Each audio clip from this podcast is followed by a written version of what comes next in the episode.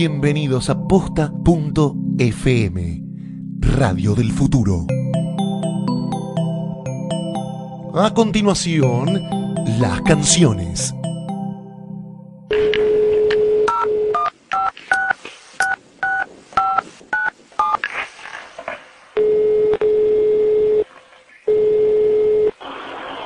Hola. Hola, Chelo.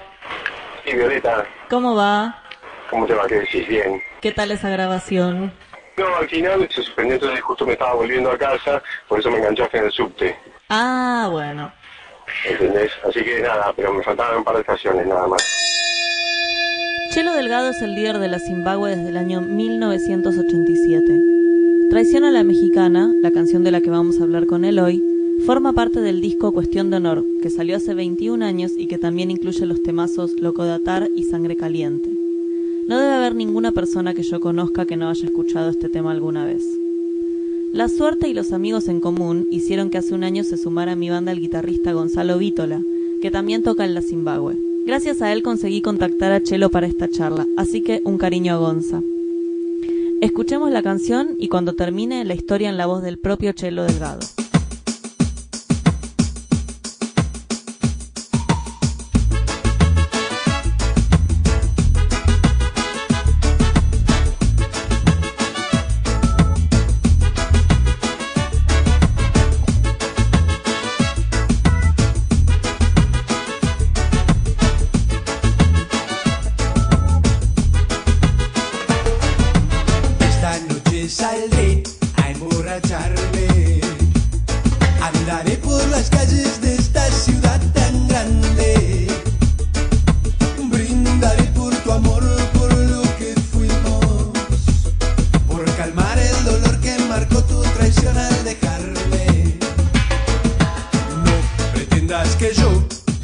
Buscarte. Porque es mi corazón el que rompiste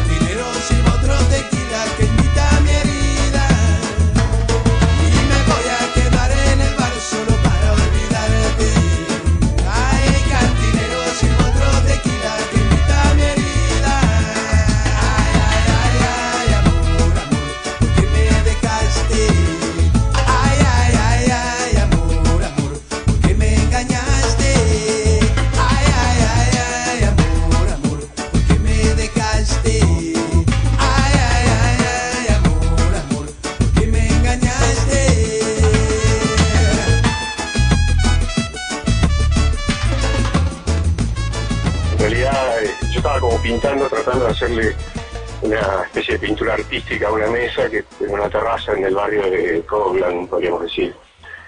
Y en una terraza estaba pintando y bueno, empecé a silbar de repente esa melodía y nada, era como... Ah, empecé, no sé, a silbarla.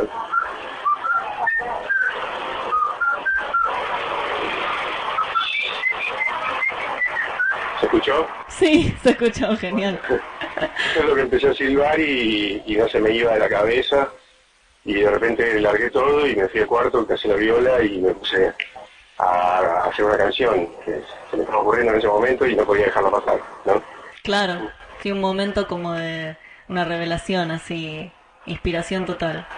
Sí, fue un rayo, no sé, qué sé yo, algo raro. Pero bueno, fue como una catarsis así, pero tenía que ver con, con algo que yo estaba haciendo en ese momento que me inspiró, qué sé yo, el hecho de salir eh, al sol pintando, estaba relajado y obviamente en ese contexto se te pueden ocurrir muchas ideas, ¿no? Como que si bien la canción eh, habla como de algo bastante dramático y como así, como, como con, con bastante tristeza, eh, surgió en un momento de, de felicidad o de, re- no sé, estaba relajado, digamos. Claro, claro, tal cual. Qué loco eso. Entonces, eso muchas veces, viste, que te abre como otras puertas. De- de- se te abren otras puertas y para vos son cosas nuevas. En ese momento para mí fue como una forma nueva de, de componer, ¿no? Entonces estaba haciendo otro tipo de arte, eh, de repente empecé a silbar, qué sé yo, no sé, las canciones generalmente por ahí se me ocurrían con una guitarra en la mano, en un cuarto o en algún lado, pero generalmente tenía una guitarra. Ese disco tiene la particularidad de que muchos temas fueron compuestos sin la guitarra directamente, porque los componía en la calle o en algún lado donde no tenía la guitarra a mano. Entonces empezaba como a cantar las canciones, este, se me empezaron a ocurrir las letras y tenía que ir corriendo a algún lado, sentarme y escribirlas. Claro, y ahora cuando te pasa eso, ¿qué haces? ¿La grabás en el celular o en algún, algo que tengas a mano para, para que no se te olvide? Mira, en épocas de cuando no estaban los celulares y que nos manejábamos a través de teléfonos públicos, muchas veces me he bajado de colectivos así o de, de cosas, taxis para grabar eh, una melodía en el contestador de mi casa y no olvidármela. Muy bueno. Bueno, nada, igual sí, en el celular vas grabando. Yo tengo un grabadorcito chiquitito muy viejo, cassette, que es mi compañero de todo y muchas veces me lo llevo. Y si no voy al estudio directamente y lo grabo en el estudio. Y volviendo a la melodía, ¿tenés idea de dónde puede haber salido? Pues yo me acuerdo, una vez le dije a Gonza, a Vítola, eh, que este tema me hacía acordar bastante a Red Red Wine. Y me contó, y me contó que a veces la tocan juntos, como que tocan primero esa y después traición. Y, y es un poco hermano como el... Muchos shows últimamente los venimos tocando como pegados, como enganchados, depende del show. Claro, eso me había contado. Pero um, se nos había ocurrido, viste, que uno siempre tiene ganas de tocar un cover y más un, un, un tema que a uno le gusta, dentro del género que uno hace, qué sé yo, eh, no podemos negar que Red es un temazo, viste. Temazo. Y, y nada, y lo pegamos ahí, nos encanta tocarlo y a la gente también le gusta, pero ahora que vos lo decís, quizás pueda tener algo del, del espíritu de esa canción, pero pero melódicamente no tiene nada que ver, si bien está en, sobre acordes mayores, tonalidades mayores, eh, son los temas felices, digamos. Sí. Eh, ya la similitud sea eso, que son como dos temas felices, pero al, mismo tiempo están contando como una historia medio como de drama eh, o, o situación de, de- de desamor, ¿no? Sí, con algo también etílico de ahogar las penas en, en alcohol, ¿no? Red Red Wine. Eh, claro, en algún, en algún tipo de alcohol eso. Es como, podríamos decir que es como el hermano hispanoparlante de ese tema, algo así. Ah, ojalá, no lo sé. Tendrían que tocarlo Eso juntos. lo dijiste vos, ¿eh? Lo dijiste vos. Sí, sí, obvio. Eh, no, no sé, me encantaría, sí, qué sé yo. Hay tantos temas que uno admira. Sí, sí, sí, sí, a full, es un temazo. Bueno, y si bien La Zimbabue es una banda de reggae, este tema, eh, Traiciones, es un tema bastante pop dentro de- del género, digamos. ¿Vos cuando la compusiste, cuando empezaste a silbar eso y empezó el proceso de, de composición, ya era así o era como más reggae, más clásico? Eh, no, cuando, cuando, cuando por ahí se gestó en mi cabeza, capaz hasta era un poco más lenta, te diría. Eh, y, y después, eh, cuando armamos, eh, busqué el loop y todo, que era un loop de, de Jay Dunbar, que es uno de los grandes bateristas de reggae, y tomé ese loop y lo, lo multipliqué por cuatro minutos, digamos, como una secuencia y, y funcionaba, y estaba buenísimo. Quizás habrán subido un par de BPM de lo que fue la versión original en mi cabeza, pero, pero bueno, bienvenido sea, Claro. qué sé yo. Como que se, se convirtió en un tema bailable más que una balada. Como una, bail- una balada. Eh, sí, qué sé yo, creo que el reggae tiene mucho de eso, ¿no? La gente le gusta bailar el reggae, Sí. Más, puede, puede ser un reggae un poco más disco, más rápido, como, qué sé yo, como o el mismo Red Wine que vos decís. Hay miles, viste, de, de- de canciones de reggae que han sido hits mundiales y que pertenecen también al mundo del pop, ¿por qué no? Porque Sí. ya trascienden la frontera del gueto del reggae y se convierten en música pop o popular. Y ahí está, bueno, eh, quizás de Zimbabue sea, tenga mucho de eso, de, reggae, pero también una gran cuota de pop. O yo, por lo menos como compositor, reconozco que la tengo y, y a mucha honra, ¿no? Y esta fue la última canción que compusiste para el disco Cuestión de Honor y estuvo a punto de quedarse afuera. ¿Vos por qué creías, por qué estabas tan convencido de que tenía que estar y, y cómo fue que convenciste al productor de que, de que la canción termine formando parte del disco? En realidad, de- a mi productor lo convencí haciéndose escuchar. O sea, la- la- le dije, tengo una canción, tengo una canción. Me dijo, no, no hay más lugar, ya está la producción cerrada. No, pero este tema tiene que estar. Eh, me fui, lo produje y se lo traje y le dije, toma, escuchalo. Y así lo escuchamos todos con una banda, digamos, como fue que dijimos, bueno, juntémonos y escuchemos el último tema a ver si qué hacemos, si lo ponemos o no. Y lo escuchamos y nada, y una sola vez y ya todos nos miramos como diciendo, bueno, adentro, obvio. Sí, Y, y, nada, y yo me dijo, tenía razón, qué bueno que, que me lo dijiste, que insististe, ¿entendés? Y nos ha llevado a lugares esa canción, Sí. ¿no? Esa y Loco de Atar y Verano 77, y varias que están en ese disco también, Sangre Caliente. ¿Y vos por qué crees? Porque si bien obviamente uno lo escucha y así como lo- vos lo describís, uno lo escucha y es una canción que enseguida se te queda pegada, te hace bailar, te la quedas cantando todo el día, pero ¿por qué crees que pasa eso? ¿Por qué crees que la pegó tanto y, digamos, qué es lo que tiene que, para vos, que quizás no te diste cuenta al momento de hacerlo y después, si la, cuando la escuchas decís, ah, no, esto es un hit, va a ser siempre un hit? ¿Qué, qué es lo que hace que sea un hit?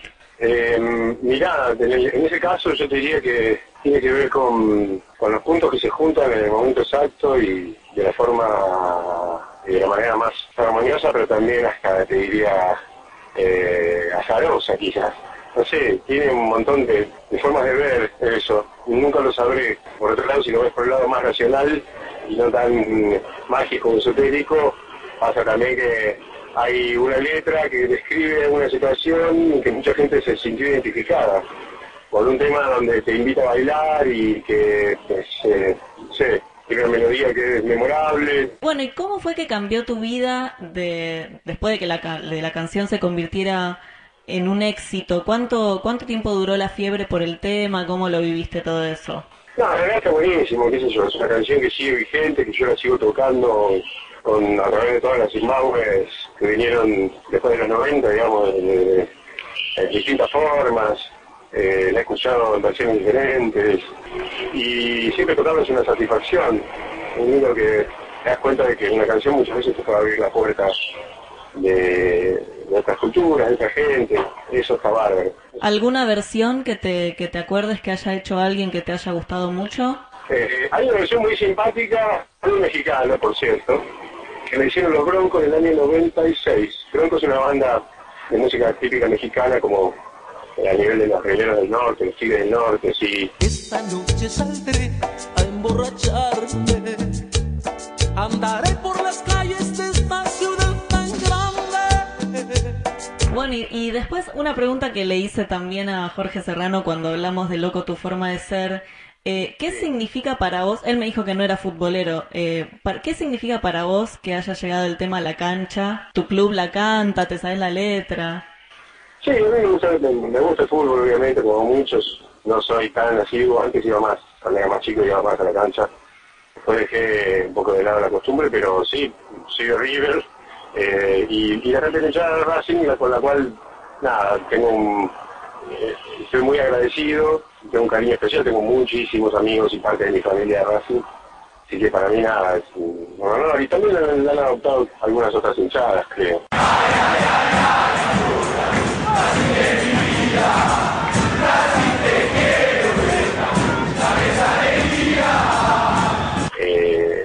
Tema también, El Loco de Atar, por ahí, hay una parte que la canta en de Boca, eh, qué sé yo, eso, uf, o sea, cuando se trasciende tanto una canción y la adopta la gente, la adoptan las entradas del fútbol y todo, quiere decir que, que algo tenía esa canción, ¿no? Que, que tenía un poder especial, ¿no? Eso un poco hablábamos antes como algo medio alquímico.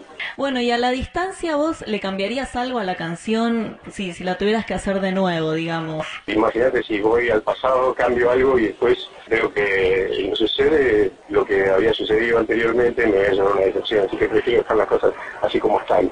Bueno, y volviendo un poco a la letra de la canción, que es súper dramática y, y terminante, como que deja en claro que vos nunca más volverías a enamorarte, sobre todo, bueno, para no sufrir una traición.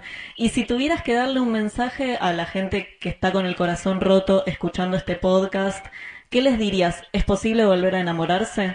No, les diría que no me hagan caso mucho, que eso es una canción, que se diviertan, que la canten, que la vivan como ellos quieran, pero es simplemente una canción y, que, y se vuelvan a enamorar, obviamente que es, es posible. ¿Vos te volviste a enamorar? Sí, claro que sí, obviamente. Tengo familia, una mujer a la que amo, dos hijas. Y siguiendo un poco con la letra, ese bar en, de, del que habla tanto la canción, ¿existió realmente? ¿Tenías como un bar de cabecera al que ibas ahí a ahogar las penas?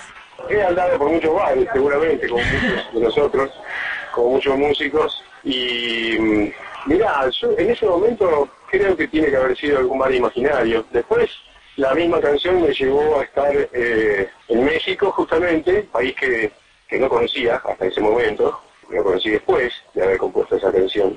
Y digamos que todo lo que pasó en la canción por ahí, a ese nivel, al nivel escenográfico, se, se vio concretado después, ¿no? Esa fue la historia de Traición a la Mexicana. Espero que la hayan disfrutado, y si tienen el corazón roto, ya escucharon a Chelo. Todo pasa.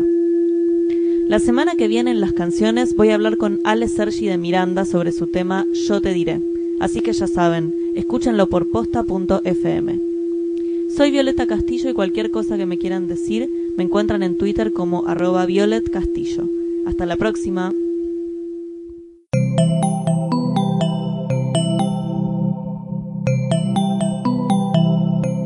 Sigan pegados a posta.fm, radio para escuchar como quieran y donde quieran. Posta.